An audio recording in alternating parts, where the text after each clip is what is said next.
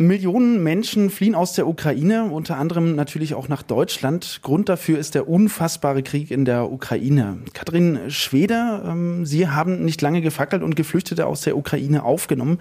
Wie kam es denn überhaupt zu dieser Entscheidung? Ja, das war eine recht schnelle Entscheidung. Der Krieg hat begonnen am 24. Februar. Wir haben kurz davor ist eine Wohnung bei uns im Haus frei geworden und wir haben ja, ganz kurzfristig entschieden, mein Mann und ich, dass wir die Wohnung für Ukrainerinnen freigeben möchten. Und daraufhin habe ich die Wohnung bei zwei Stellen gemeldet. Und es hat keine Woche gedauert. Dann waren die ersten zwei Mamis mit drei Kindern bei uns. Die haben wir in Coburg abgeholt. Und zwei Tage später kam dann noch mal eine Mutter zusätzlich, auch mit ihrer Tochter zu uns. Ja, und somit haben wir jetzt sieben Ukrainerinnen bei uns zu Hause aufgenommen. Und ja. Wo sind die jetzt genau untergebracht? Die sind in der Wohnung meiner Schwiegermutter untergebracht, die vor kurzem gestorben ist. Die Wohnung war voll möbliert und es war auch selbst immer ihr Wunsch, ähm, Menschen zu helfen und es wäre auch in ihrem Sinne gewesen, Geflüchtete aufzunehmen. Und deswegen war die Entscheidung für uns ganz ja, schnell gefasst eigentlich, dass wir ihre Wohnung herrichten und die dafür bereitstellen. Die Wohnung ist aber direkt in Ihrem Haus. Ja, genau, die ist direkt im Haus. Ähm, ist eine abgeschlossene Wohnung. Sie haben auch ihren eigenen Eingang, aber wir kommen im Haus, ist es durch eine Treppe verbunden und die Kinder flitzen hoch und runter und wir Mütter, wir sind auch öfters mal in der anderen Wohnung zu finden. Also kann man es schon als ein Zusammenleben bezeichnen. Also Sie wohnen zusammen. Ja, genau. Also wir wohnen zusammen, wir treffen uns jeden Tag, beziehungsweise Sie haben Fragen an mich, ich habe Fragen, beziehungsweise welche Behördengänge wir wieder zu machen haben. Wir sind gemeinsam im Garten, die Kinder spielen jeden Tag gemeinsam. Ja, es ist ein schönes Zusammenleben. Also es kommen zwei Länder aufeinander und es funktioniert wirklich gut. Wie verständigt man sich da? Können die äh, Geflüchteten Deutsch brüchig oder ja, wie funktioniert das? Deutsch gar nicht, Englisch auch nicht. Wir machen alles übers Handy. Wir haben uns Übersetzer runtergeladen. Die, also unser Sohn und der ukrainische Junge, die unterhalten sich brockenweise mal auf Englisch, also mit Händen und Füßen und über Handy. Ja, und ich mit den Muttis ähm, nur über Handy. Und da kommen die dollsten Übersetzungen raus. Sie haben es kurzfristig gemacht. Ähm, vor welchen Herausforderungen steht man denn da in Bezug äh, auf die Aufnahme oder Zusammenleben? Ja, die größte Herausforderung war erstmal, die Familien kamen an mit nichts. Sie hatten Taschen in der Hand, wo das Nötigste drin war. Es ging los bei Strümpfen, Unterwäsche, Hosen. Es hat alles gefehlt. Sie haben kein Geld gehabt, das war ja hier auch nichts mehr wert. Das Einzige, was sie jetzt, womit man was machen konnte, waren die Papiere, dass man sie jetzt dann endlich mal anmelden konnte. Aber die Herausforderung war, wie kriegt man auf die schnelle Kleidung her? Wie versorgt man die Menschen, bis alles irgendwie geregelt ist? Und das war dann schon eine Herausforderung. Und ja, wie gesagt, ich habe dann Aufruf gestattet über WhatsApp, Facebook und habe nach Kleidung gefragt in den jeweiligen Größen und ich bin im Nachhinein so dankbar, beziehungsweise war ich das auch damals zu dem Zeitpunkt, was ich für Hilfe erfahren habe, was für Menschen mir geholfen haben. Ich habe Kleidung bekommen, super schöne Kleidung und nicht nur das, auch Essensspenden, Hygieneartikel. Also uns wurde wirklich unter die Arme gegriffen, dass man die ersten Tagen, Tage, Wochen überbrücken konnte. Um bei den ersten Tagen, Wochen zu bleiben, ähm, wie war denn so das Aufnahmeverfahren? Also in Bezug auf die Behörden, war das eher einfacher oder sehr schwierig? Ich muss sagen, zu dem Zeitpunkt, wo wir die Ukrainer bekommen haben, waren die Gemeinden, Landkreise noch gar nicht darauf vorbereitet. Sie waren ja wirklich eine Woche nach Kriegsbeginn schon bei uns.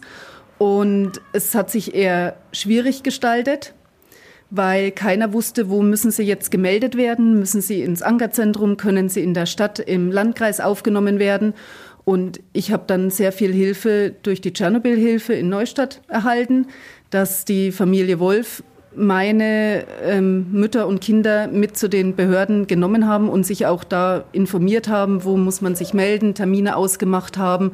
Und das hat mir natürlich schon sehr viel Erleichterung gebracht. Was hätten Sie sich denn vielleicht äh, von den Behörden gewünscht? Hm.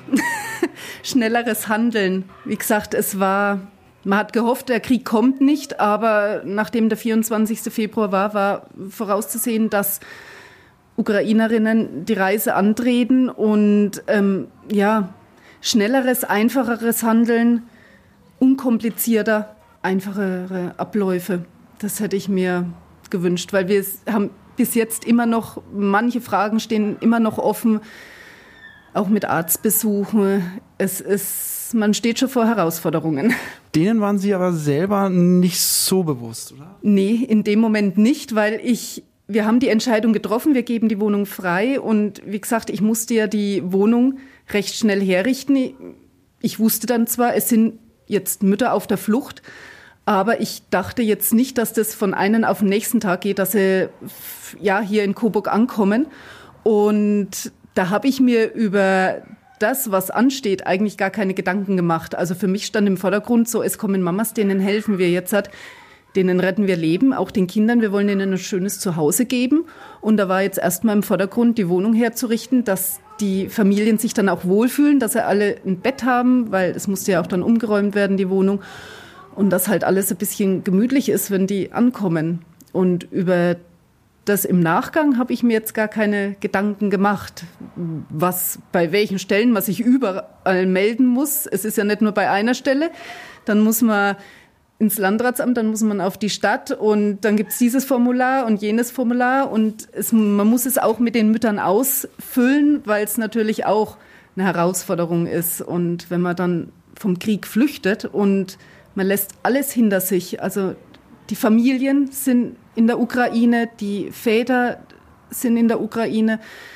Von der einen ist der Sohn ist in der Ukraine, man lässt alles hinter sich und dann wird man hier mit so einem ja, Papier oder mit Papierbergen ähm, konfrontiert, die man auszufüllen hat. Also das ist schon, ich stelle mir das wahnsinnig schwierig vor.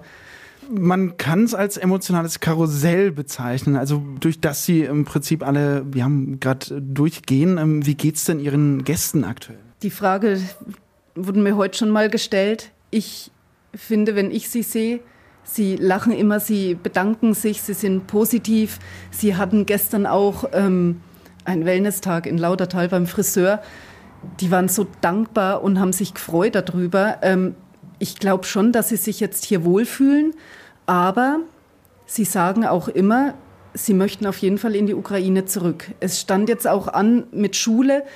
Ich habe versucht, es denen ja schonend, sie schonend eben daran zu führen, weil die jetzt auch ähm, noch Online-Unterricht von der Ukraine aus haben. Und dann natürlich so dieser komplette Wechsel. Sie sind jetzt hier mit zum Wohnen gemeldet. Die Kinder sollen in die Schule. Es ist halt immer so ein Stück weit, ja, abschließen mit zu Hause. Und das ist natürlich, es fließen Tränen. Es sind auch bei mir schlaflose Nächte, wenn ich die Bilder in der Ukraine sehe und eigentlich weiß, meine Mädels möchten nach Hause. Und es geht aber in der jetzigen Situation nicht. Und dann als Gastfamilie muss ich das ja organisieren. Die Kinder haben dann Schulpflicht. Was ist das Beste für sie jetzt?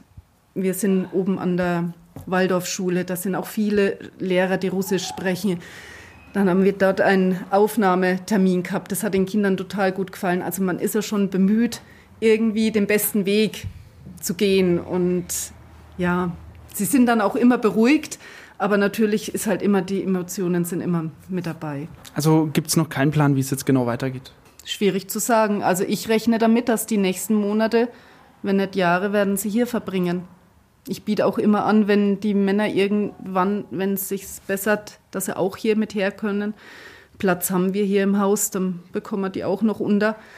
Ähm, ja, und die Zeit, wo sie halt hier sind, versuchen wir als große Familie zu leben und das halt für die Kinder auch so schön wie möglich zu machen und für die Mütter auch so zu gestalten, dass es halt einfach ist, die Umstellung. Sie haben den äh, Wellness-Tag angesprochen. Sie unternehmen auch sehr viel mit Ihrer Gastfamilie. Der Wellness-Tag wurde uns angeboten, auch wieder durch Freunde, die mitbekommen haben, ja, wir haben Ukrainer, also das, das spielt dann so eine Hand in die andere. Und da hat äh, der Friseursalon in Lautertal, Topline, hat ähm, diesen Wellness-Tag angeboten für Ukrainerinnen, die gekommen sind. Und da durften meine mit dran teilnehmen. Und ja, das funktioniert dann nur mit, ähm, mit der Familie Wolf von der Tschernobyl-Hilfe, weil mein Auto, ich habe zwar einen Bus, aber man muss sich dann immer absprechen. Ich bekomme ja auch nicht alle ins Auto. Und da sind wir zusammen dann hingefahren. Einer fährt, der andere holt ab. Und ja, wir versuchen hier im Umkreis schon ähm, die Gegend zu erkunden und ihnen alles zu zeigen. Ich habe auch gehört oder gelesen, dass es ein kleines Kinderfest geben soll Mitte April. Stimmt das Gerücht oder von der Familie Wolf äh, angeblich ja, organisiert? Das Kinderfest findet in Rödental im Juni statt, so viel ich weiß. Ich glaube 19. Juni. Da wollte die Familie Wolf auch mit den Ukrainern dann auf jeden Fall hin und da werden wir dann auch dabei sein mit unseren. Ja. Was würden Sie den Menschen empfehlen, die vielleicht auch überlegen, eine geflüchtete Familie oder Personen aufzunehmen oder generell helfen zu wollen? Ja, also ich, ich würde es jederzeit wieder tun, wenn man den Platz hat.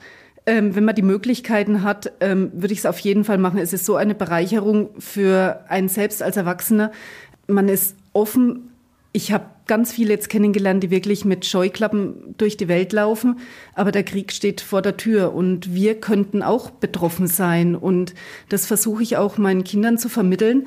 Und da bin ich auch dankbar, dass die das auch annehmen und dass die hier auch so offen sind und das mitmachen und akzeptieren, weil ja, wenn es in Deutschland wäre, wären wir auch froh und dankbar, wenn wir irgendwo Unterkunft bekommen würden und die Hilfe erfahren würden. Und ich denke, das ist ein Geben und ein Nehmen. Und ich bin der Mensch, ja, ich helfe auf jeden Fall, wo ich helfen kann. Und ich bin auch wahnsinnig dankbar, und das möchte ich zum Schluss auch nochmal sagen, über all die lieben, netten Menschen, Kontakte, die ich seit Anfang März ähm, kennenlernen durfte, die, was ich erfahren habe für Hilfe. Ihr seid echt großartig. Vielen lieben herzlichen Dank. Das, ohne euch hätte ich das alles nicht so geschafft und ja, bin überwältigt. Dann sage ich nochmal herzlichen Dank für das Interview und Ihnen alles Gute. Vielen Dank, ebenso.